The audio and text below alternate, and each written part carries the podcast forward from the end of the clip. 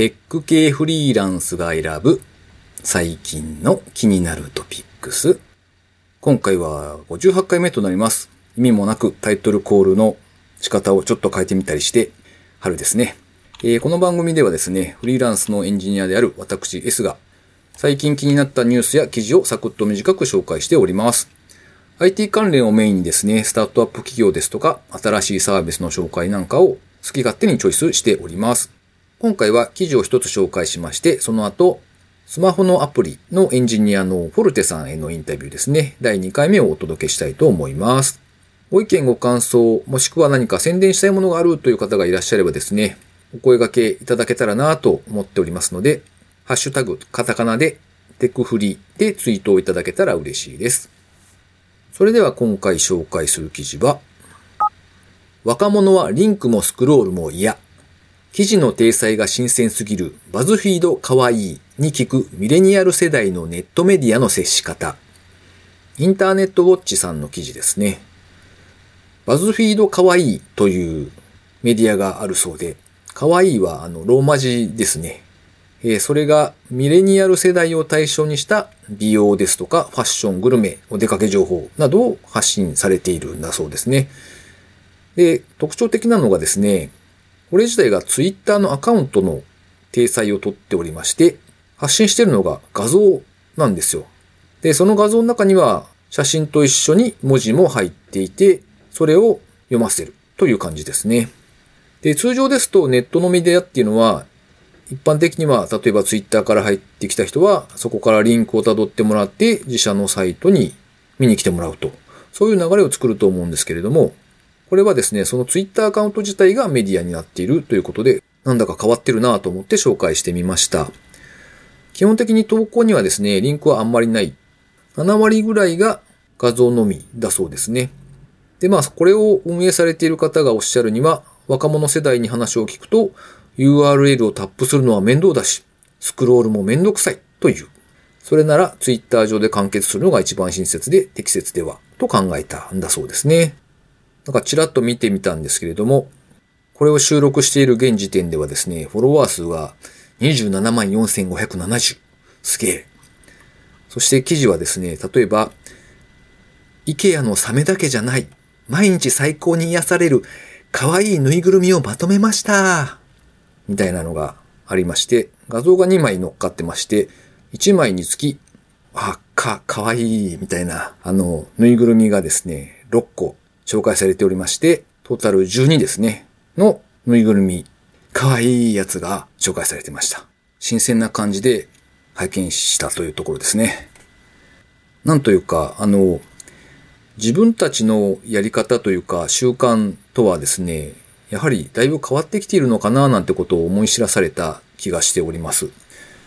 電車通勤をしているんですけれども、例えばですね、たまにこうなんかボケーっとこう周りを見てたりすることがあるんですよ。まあ人間ウォッチ的な感覚でなんとなく見てるんですけれども、あの、若い女性のスマホの指の動きとかをですね、たまに見ることがあって、決してこう画面を覗き込んでるわけじゃなくてですね、その動作的なところを見てるだけなので、お許しいただきたいんですけれども、なんか指の動きが結構自分と違うんですよね。あの、音で表現するとですね、例えばスクロールしてこうツイッターとかを見てるとするとですよ、スー、スー、ピッ、スーっていうぐらいの感じで自分は多分見てると思うんですけど、その若い女子とかを見てるとですね、ス、ス、ピッ、ス、ス、ス、ピッ、ピッ、ス、みたいな、なんというか、テンポが違うじゃん、この人たち、みたいなことをたまに思うので、うん、なんというか、メディアと、その、秒単位のスピード感覚というかですね、そのあたりがだいぶ違うのかもしれないというのをちょっと最近思っております。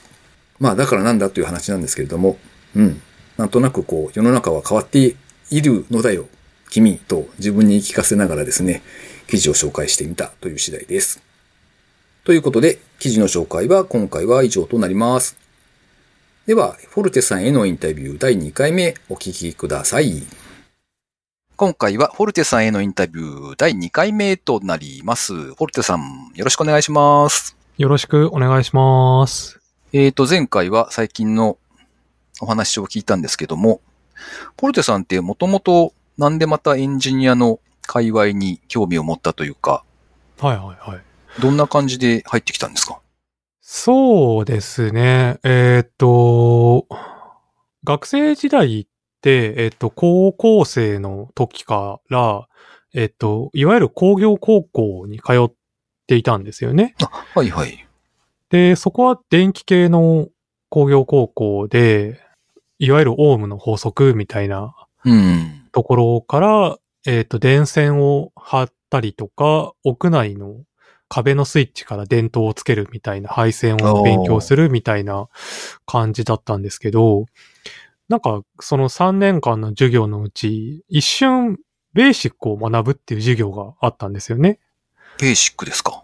はい。いわゆるベーシックです。で、なんでか Mac を使って、うん。えー、プログラミングを学ぶっていうのがあって、で、結構まあそれが楽しかったっていうのがあったんですよ。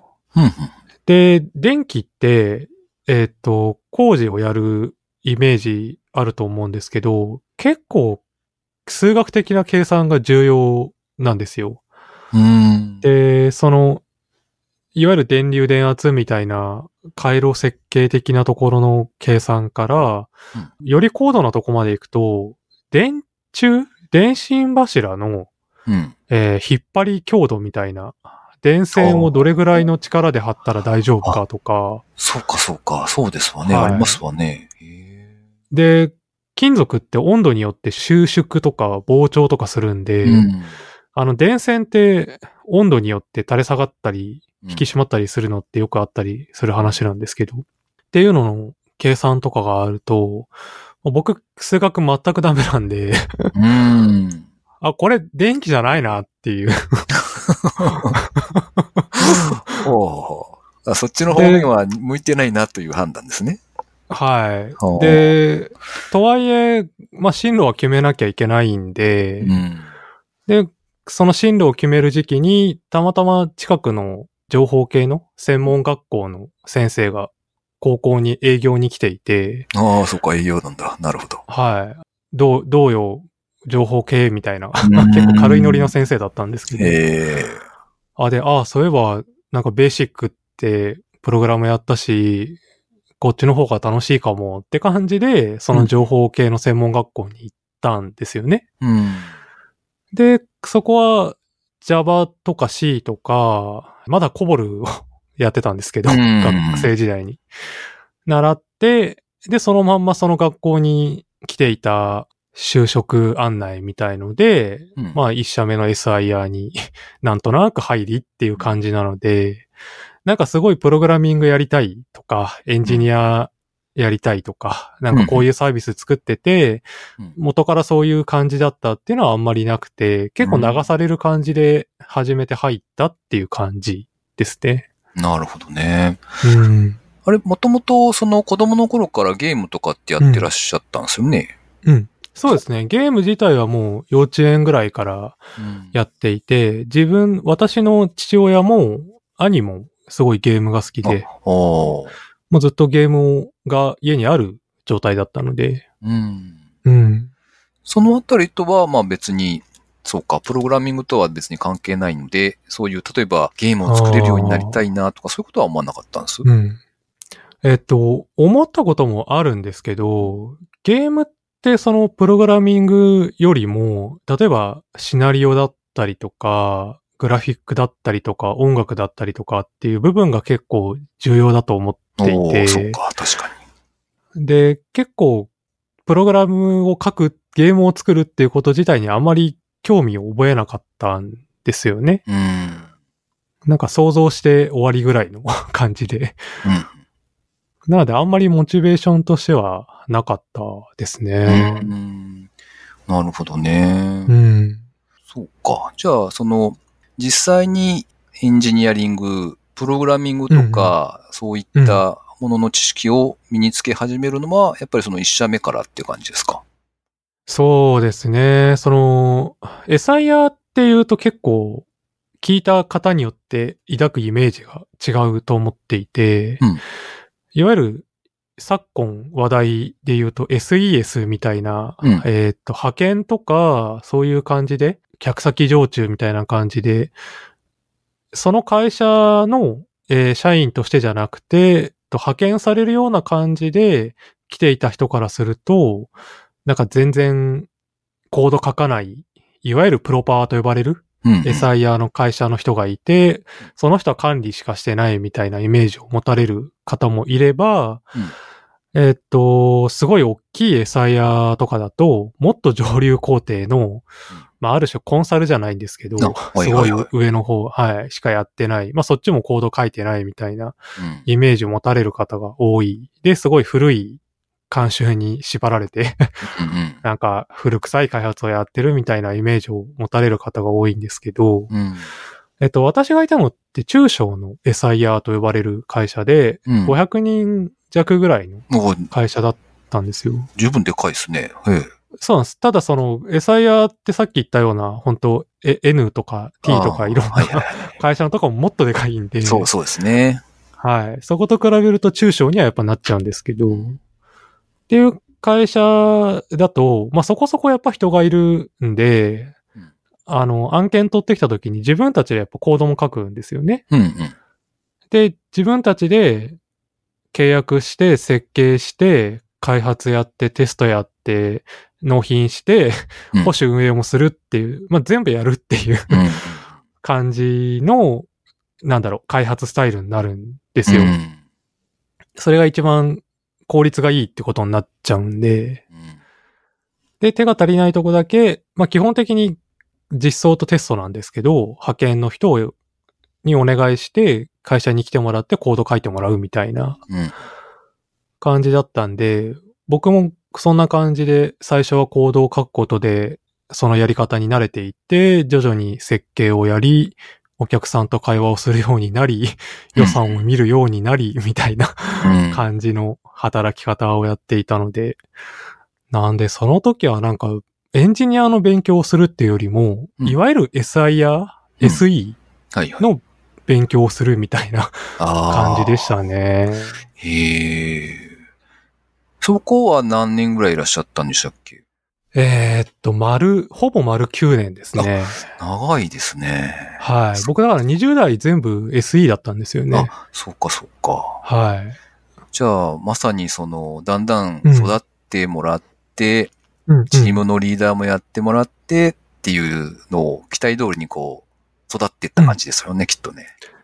そうなんですよね。で、なんか、紆余曲折あって、すごい、自分は エンジニアに向いてないんじゃないか、やめようかみたいな、うん。へこみを経験しつつ、いや、でも、こういう、まあ、その時はたまたまアジャイルだったんですけど、はいはい。こういうやり方もあって、もっとうまくできるんじゃないかっていう希望を持った時に、まあ、その中小企業とかであるあるな無慈悲な移動命令を受け、リーダーではなくなり、みたいな。はいはいはい。で、その時も予算がないから、お前に払う金はない的なことを 全全然知らない事業部長に言われ、みたいな。すごい辛い思いをして、それは心折れるみたいな。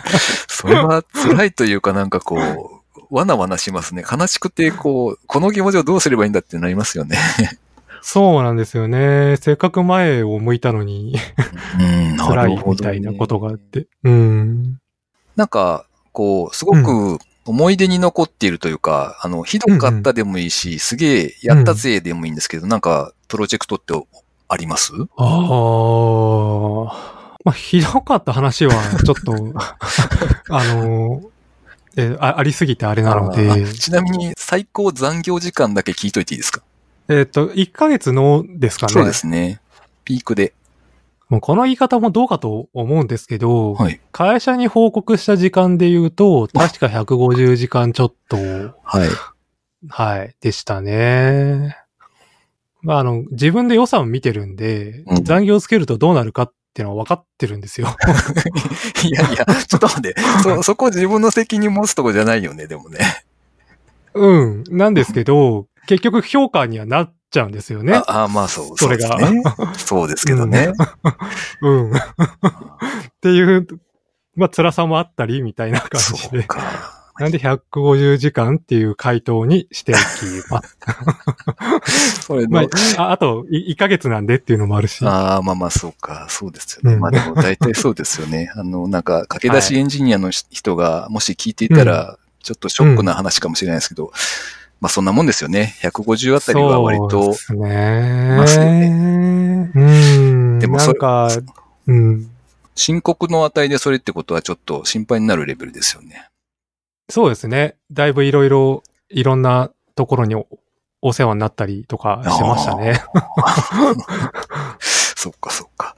えっと、まあ、はいじゃあそこ、それは、それで置いといて、うん。思い出のプロジェクトはどんなんだったのかというのは。はい。で、と自分が一から始めた案件ではなくて、引き継いだ系の案件だったんですけど、うん。結構大きめの物流会社さんのシステムの回収とか、まあ、運用を任されたことがあって、うん。で、えっ、と、サーバー、今みたいに、あの、クラウドとか、あの、主流じゃなくて、うん。その、業務向けのシステムって結構、オンプレミス、そうですね。オンプレでサーバーを買って、うん。みたいな感じだったんですけど、それが4台サーバーが入ってて、まあ、Web2 台、DB2 台みたいな感じのシステムがあったんですけど、うん。すごいそのシステムが、その会社さんの中で評価が良くて、うん。全国の拠点にばらまきたいから、負荷対策をやりつつ、えー機能を拡充していくってことをやったことがあって、うん。で、その案件は3年半ぐらいかな、2年半ぐらいですかねえっと、担当していて、で、サーバーの台数を10台まで増やしたりとか、うん。機能回収をいっぱいやって、結構、その物流の会社さんってもう言えば誰もが知ってるような会社なんですけど、まあその会社の経営の人が、そのシステムで出力社長表を見てる、毎週見てるみたいな、うん。とこまで行ったりとかですごい業務的にも重要だし、そのお客さんの担当の人にも結構、あの、頼りにしてもらってう、ん。すんごい大変だったんですけど、うん。いろいろあって、まあ、やり、やりがいのある、はい 一応、いろいろあったことのいくつかを話しておくと、ねそこが聞きた引き継いだって言ったじゃないですか。うんはいはい。その引き継ぎが、まず結構いろいろあって、あえっと、まず、え SIR の案件って大体半年契約が多いんですよ。うん。で、3月納期みたいな感じで回収を受けて、うんじゃあこういう機能を追加しておいくらですみたいなうん。契約をするんですよね。で、ちょうどその開発が、えー山場を迎えていた、えー2月頭ぐらいだったかな。に、その引き継いだ直後の2月だったんで、僕の先輩がメインでやっていて、僕はその仕事を学ぶっていう状態だったんですよ。はいで、いろいろあってその先輩が急遽会社に来れなくなってしまい、はい。で、システムの内容をしてるのは僕だけになったので 僕が責任を持って3月の納品をやりきるって話になっちゃったんですよ。あれ、引き継げてますか、それ？うん。まあ、会社からすれば、担当がいたので、お引き継いだ？おみたいな、っおおって感じですね、はい。ていうことになり、で、システムの内容を当時全然分かってない。で、分かってないっていうのは、ソースがとか機能がじゃなくて、運用が分かってなかったんですよね。なんで、いつバッジが走って、そのバッジでどういうデータを作っていて、で、そのデータがないとどうなってしまうのかってことが分かってなかったんですよ。で、開発は一応なんとかやって、リリースもなんとか、まあ、その、物流の業務システムなんで、うん。昼間とか止めらんないんで、もう夜中にデータセンターにこもって、リリースをするってことをやっ、徹夜でやって、で、そしたら、もう向こうのお客さんの担当さんの電話が大丈夫だったんで帰っていいですよっていう連絡が全然来なくて、うんで、なんかあったのかなって思って、2、3時間データセンターで待っていたら、はいはい。なんか全国の拠点からシステムが使えないっていう問い合わせの電話がいっぱい来ちゃってたみたいで、はい。で、なんでだろうって思ったら、どうもリリースの時に、そのバッジを止めてしまっていたのが原因で、うん。データが更新されないっていうことがあったらしくて、で、画面見てもデータが更新されてないから止まってるっていう問い合わせがいっぱい来ちゃったみたいで、引き継ぎとか、その先輩がちゃんといれば、うん多分大丈夫だったんですけど、僕はそのことを知らなかったので、すごい迷惑をかけてしまって、うんで、でもまあ僕はその時、徹夜明け、作業明けだったんで、もう帰らせてくれみたいな感じだったんですけど。そりゃそうだ。で、結構、会社からも結構、まあ怒られたわけじゃないんですけど、うん、なんか、そこは君の責任だよね、みたいなことも言われ、うん。ええみたいなことを思いつつ、でも、開発ってそういうことだよな、責任取るってそういうことだよな、とかも思いつつ、っうん。ていう、まあ辛さもあって結構引き継いで始めたっていうところはあって、うん。ただその、あんまりエンジニアリングで、なんか態度とかうん、人がとかっていうのもあれなんですけど、はい。お客さんには結構そういうことがあっても、いろいろと誠実にやっているっていうことが伝わったみたいで、うん。で、すごい信頼をされてもらってたんですよね。おで、こういう回収やりたいんだけど、みたいな話も、あの、いや、それはちょっと難しいんで、こういうやり方でどうですか？みたいな話もちゃんと、ああ、もう、ホルテさんが言うんだったら、じゃあそれで行きましょう、みたいな話をしてもらえたりとか、でも、今回の開発で一番大事なのはここなので、この機能以外は最悪できなくてもいいです、みたいなことを言ってもらえたりとかして、うんものすごいお客さんだったんですよね。うんで、すごいお客さんもシステムも含めて愛着が生まれて、すごいそれは思い出に残るシステムでしたね。うん。なんか、そのあたりって、えっと、技術的にはどういうものを使われてたんですか？えっと、当時、いわゆるラランプじゃないか。えっと、Linux、MySQL、Java ですね。なんか足りない気がするけど、多分そんな感じです。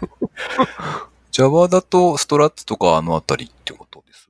で、会社の技術レベルが低くてですね、なんとフレームワークを使ったことがある人間がほとんどいなかったんですよ。あはいはなので、えーっと、当時は生のサーブレットで書いていて、ありあり、ありがちなパターンですね。僕もそれやったことそうなんですよ。ね。あ、本当ですか？いやー、本当ウェブをやったことがある人間がそもそもあんまりいない会社だったのに、なんか無理やり始めた感がある会社で、だから、MVC とか何それって状態うん。で、はいはい。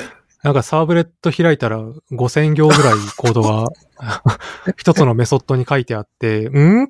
って思ってみると、まず最初にリクエストのバリエートをして、はいはい。DB に接続をし、SQL がそこに書いてあり、データを、を取ってきて、加工して、そのままストリング、あの、ストリングバッファーとかストリングビルダーじゃなくあて、ストリングに HTML をそのまま、あの、ドックタイプ、あの、当時まだ HTML 方だったので、で、HTML タグを、ストリングの変数に、プラスイコールで ひたすら書き続け、それ、僕、それで、あの、なんか止まったっていうか、全然ダメになったことあって、の、経験しましたよ。これはい。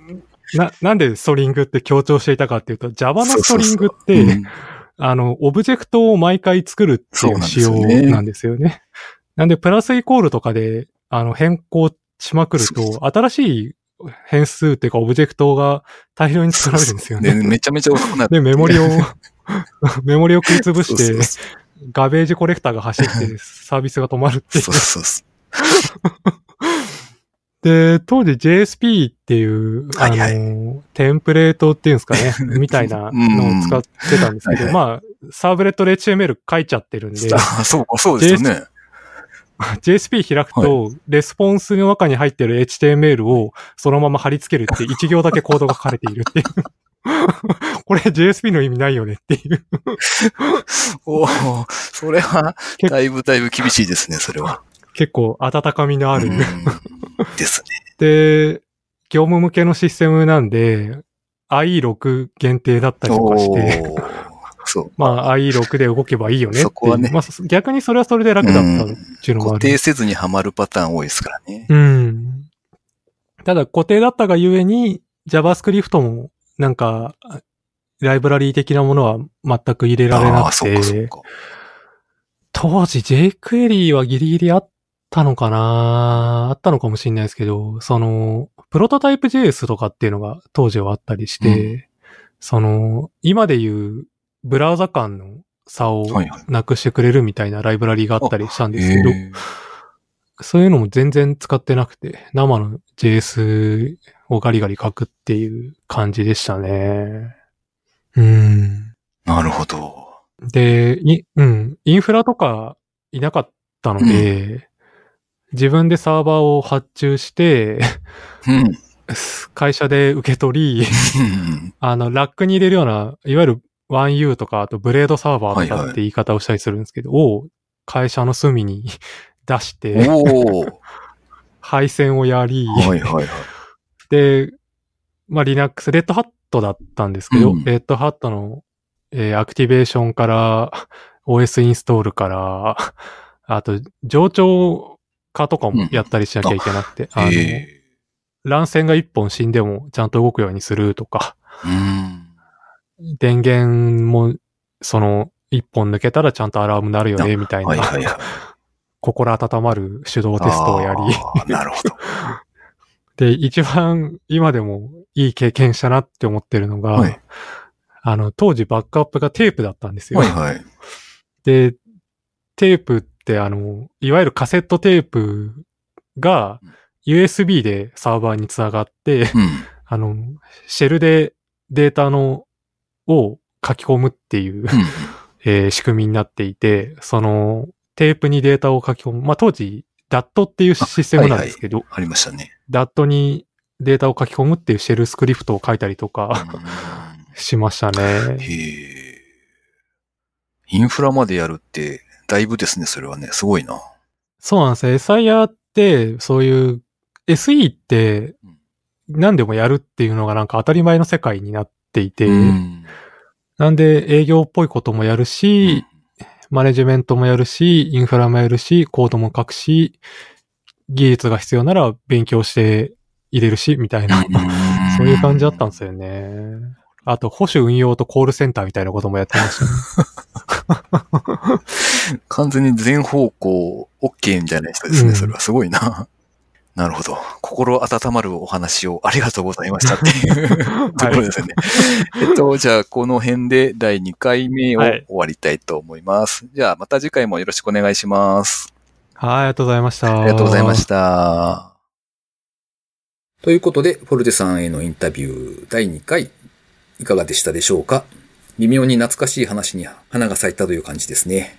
一応予定ではですね、第4回目までお届けできると思いますので、お楽しみにしていただけたらと思います。あとはお知らせとしてですね、フォルテさんが今週末に開催される技術書店の6ですね、そちらで本を販売されるので、フォルテさんからの告知をお聞きいただけたらと思います。収録の時にはですね、最後第4回目の後ぐらいにお話しする予定だったんですが、ちょうど今、開催直前のタイミングなので、えー今回も告知として、えー入れさせていただきたいと思います。そういえば、うん。あれですね、今度の技術書店でなんかやるんでしたっけ？はい。あの、技術書店6っていう、えー技術系の同人誌即売会の、まあ、イベントみたいのが、えっと、4月14日に、えーまあ、東京というか、の方であるんですけど、うんまあ、そこで技術書を一冊出そうかなってことで今、えー執筆をやっていまして、うんで、その方は、始める技術、続ける技術っていうタイトルなんですけど。結構その、私が、えー半年前にアウトプットを始めたみたいなのもあって、何かを始めるっていうところが結構難しかったりするじゃないですか。うん。で、特に始めたばっかりだったり、えっ、と、エンジニアになったばっかりの人とか、あまりそういったスキルがない、経験がない人って、そういうアウトプットしたら、なんかまさかりがとか、全然見る人いないんじゃないかとか、うん。あと、なんか過去に日記を書こう、毎日書こうとか思って始めたけど、三日坊主になっちゃって、うん。で、それを引きずってて、新しいことができないとか、うん。結構、あの、心当たりがある、思い出がある人多いと思うんですよね。うん。で、同様に何かを続けるっていうのもすごい難しいと思っていて、えーっと、毎日英語の勉強をしたいとか、うん。筋トレをしたいとか、うん。朝早く起きたいとか、うんで、エンジニア的には、えーっと、コードを、えーっと、プログラムを1日1コード、1行でもいいから書きたいとか、はいはいはい。技術技術書を読みたいとか、結構やりたい、やらなきゃ、やった方がいいと思ってるにもかかわらず続けられないことってあると思うんですよ。で、ついついツイッター見ちゃったりとか、YouTube 見ちゃったりとかして。気づけば夜寝る時間そのみたいな通りです。っていう人々に向けて、えっ、と、私その半年前からアウトプットを始めて、えっ、と、ハテナブログ、キータ、ポッドキャスト、それから別の技術書への、まあ、はい。合同誌なんですけど、えっ、と、寄稿っていう形で執筆をする登壇をオフライン、オフラインっていうかリアルの登壇をしたりとか、あとオンラインの勉強会で登壇をするとか、うん。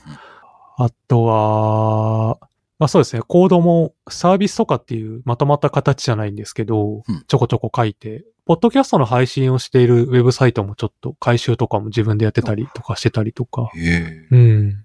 で、趣味で言うと、えっ、と、その半年ぐらいの間に、電子工作お。と呼ばれる、ハンダゴテを使ってちょっと、ニキシー管って呼ばれる、えっ、と、時計のキットみたいのがあるんですけど、あの、オレンジの。二つ、うん。あ、そうです、そうです、そうです。へえ。あの、文字が、あの、電光掲示板みたいなレトロな感じではいはいはい表示されるやつで、あの、わかる人にはわかると思うんですけど、えーっと、シュタインズゲートっていう、ああ、はははは。えーあゲームとかのに出てきた、えーちょっとそれで有名になったやつですね。のキットを二つ組み上げるとか、へえ。あとニコニコ動画でゲームの実況動画を定期的にアップしていおて、で、実も、あ、実はそれも、えーここ半年ぐらいに、えーっと、3週間に1本を上げるっていう、んえー目標でずっと継続してたりとか。へえ、すごい。